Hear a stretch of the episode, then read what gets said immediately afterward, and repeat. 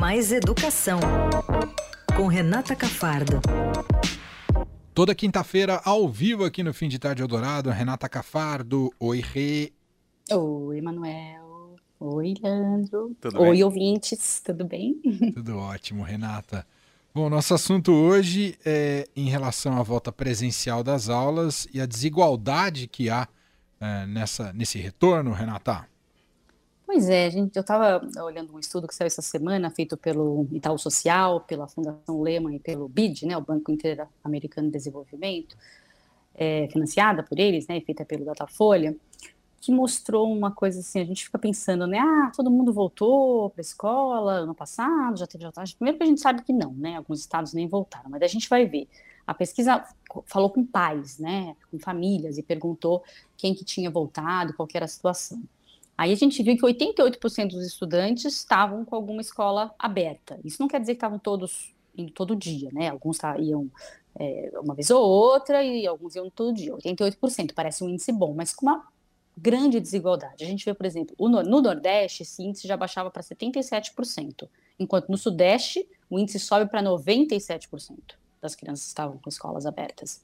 Aí quando a gente vê o nível socioeconômico das crianças, é pior ainda. Então, 92% de quem tem alto nível socioeconômico estava com a escola aberta, 80% de quem tem baixo, né? Então já baixa muito para quem estava com quem tem um, um, nível socioeconômico pior.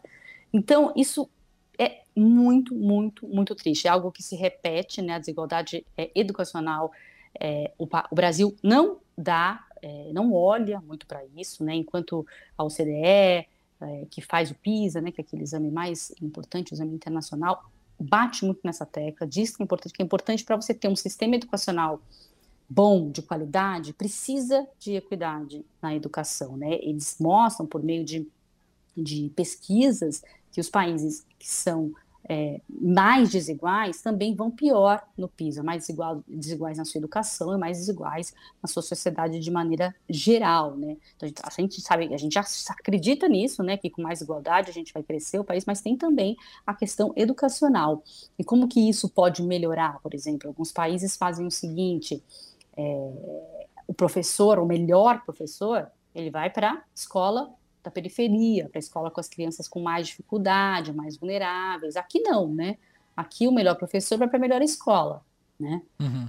O professor bom é aquele que ensina bem os bons alunos. A gente não consegue identificar aquele bom professor que ensina bem os, teoricamente, maus alunos, aqueles que não estão tão interessados, ou aqueles que têm mais dificuldade. Isso que é um professor bom de verdade né? A gente tem que educar quem está lá super atencioso, é muito fácil, né?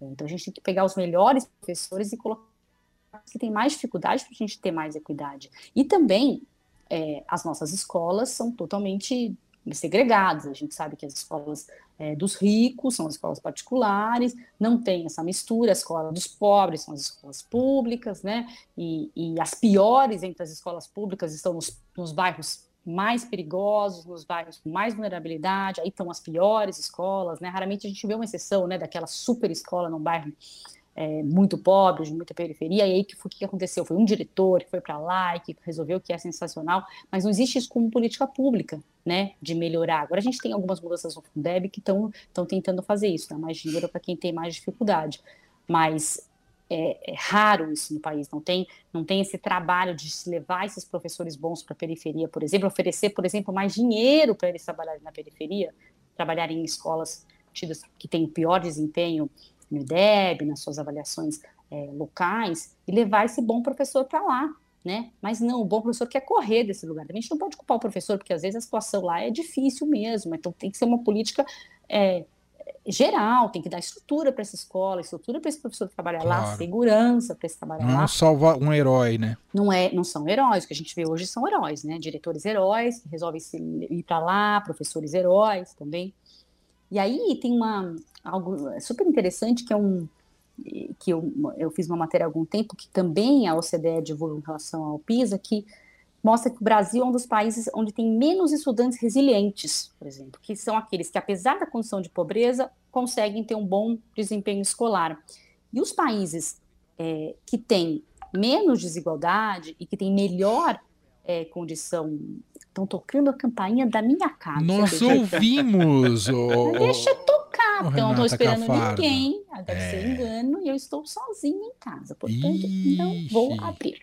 Não tem ninguém para abrir, vai ficar tocando. Tocou só, tocou só, uma vez ou mais de uma vez? Só uma? Já tocou duas. Já tocou duas. Será que ah, tá tudo bem com o prédio aí, né? Só pra gente. Pois é, né? né? janela, todo mundo correndo lá pra baixo, só eu tô aqui. Não, tá tudo bem. Então tá bom. Então tá bom. Fala que você tá na, ao vivo na rádio, pra tocar Não. depois. É, depois eu, eu ligo lá embaixo, vejo o que, que era. Mas o que eu estava dizendo sobre estudantes resilientes, o Brasil tem só 2% de alunos com esse perfil de resiliência, que é aquele que, né, que sai dessa condição de pobreza e tem um, um desempenho bom no PISA, né, que é aquela, aquele estudo é, que, que avalia estudantes de 15 anos, de vários países, vai de 60 países. O Brasil ficou em, em como é que eu falo isso? No lugar do Brasil foi 62, 62 segundo, isso, é, atrás do Chile, de Uruguai, de Argentina, entre os 71 países pesquisados, para você ter uma ideia. E a média dos países membros da OCDE, os membros são os países ricos, né? O Brasil é só um país convidado, é de 25% de alunos resilientes.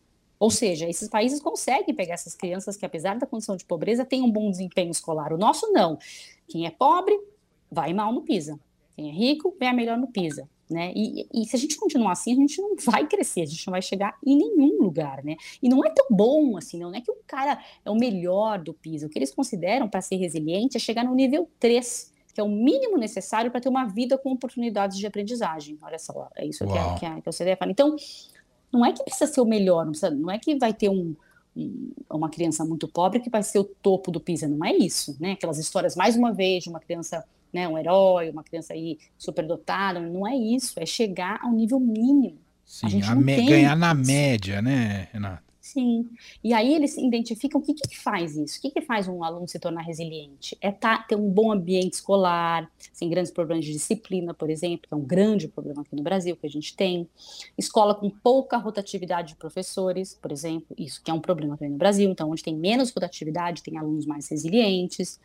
E alunos pobres estudando com colegas de classes sociais mais altas, mais altas, eles têm mais chances de sucesso também. Olha que incrível. E não é, por exemplo, computadores, outros recursos que não sejam humanos, que não sejam profissionais. Isso não, inter, não interfere. Ou salas menores, não interfere. O que interfere são essas coisas. Essa mistura né, de alunos com alunos de classes mais altas, pouca rotatividade, uma melhor disciplina.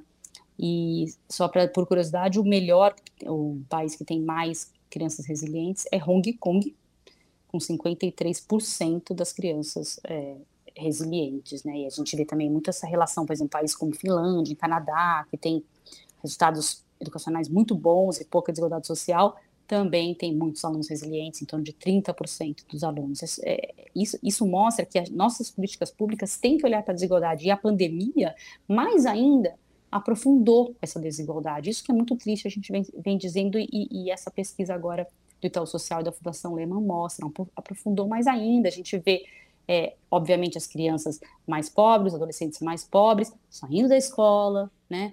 É, os negros saindo da escola. A gente vê que mu muitas famílias, nessa pesquisa mesmo, é, as famílias dizem que as crianças que voltaram para a escola estão mais animadas, mais otimistas com o futuro, mais independentes nas tarefas, mais interessadas nos estudos.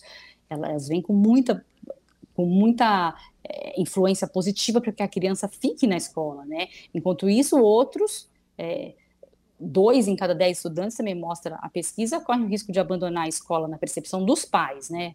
Porque eles estão desistindo, porque perderam interesse nos estudos, não conseguem mais acompanhar a atividade, é, por causa da pandemia, né? E tem ainda a falta de acolhimento que eles sentem na escola, e também a, a necessidade de trabalhar, de ajudar a família, que a gente fala muito. Então, uma coisa leva a outra, né? Se você é, insiste, você não faz nada para combater a desigualdade, a gente vai ter sempre um país que não melhora. Não adianta a gente dar oportunidades diferentes né, para as pessoas. A gente tem é que dar as mesmas oportunidades para que o país cresça é, eu, eu tenho de uma maneira geral, né? Diga. A gente tem conversado com muitos especialistas, né? Você também, né, Renata? Não, eu digo aqui não só na área da educação, claro. uh, em relação às eleições, porque é um processo em que se discute o projeto de país e é bastante sintomático que é um consenso entre nas mais diversas áreas entre esses acadêmicos, especialistas, pesquisadores, que a missão do Brasil é justo, a grande missão do Brasil é essa,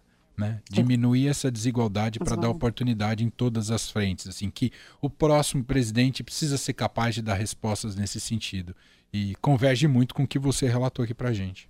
Sim, né? A educação é um dos pilares, né, para resolver a desigualdade. Assim que a, as crianças resilientes conseguem ter uma, uma, oportunidade melhor de estudar, de trabalhar, de, de, de, ter uma vida melhor do que seus pais, né, e crescer com o país, desenvolver, ajudar a desenvolver o país, né, não é só por ganho próprio, né, é isso que as pessoas têm que entender. Não é só para. A gente não está é, não tá se falando de boas ações apenas para aquela pessoa ter uma vida melhor. Já era suficiente, né? Porque ele é um ser humano, ele tem direito à educação, ele é todo, é, todo brasileiro, segundo a Constituição, tem direito à educação, educação de qualidade, mas não é só para isso, é porque também vai ajudar o país inteiro.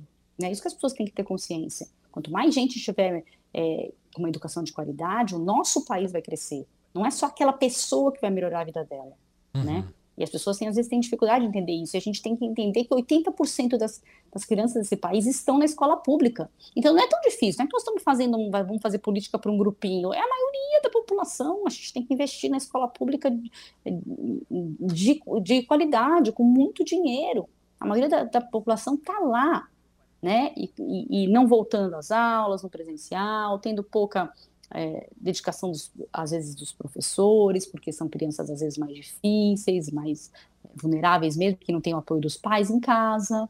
Então, elas, às vezes, não reconhecem a importância da educação, chegam na escola, não vão ser crianças fáceis, né? Não adianta ser bom professor só para bom aluno, né? Isso também é, tem que assim, insistir muito. A gente sabe que é difícil para o professor. Eu gosto sempre de lembrar que, olha, professor, não estou aqui falando, vai lá, enfrenta essa guerra com o menino.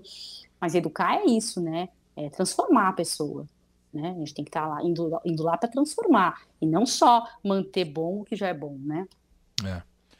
Muito bom, Renata Cafardo participa com a gente toda quinta-feira aqui no Fim de Tarde Eldorado e sempre com reflexões muito importantes na área da educação.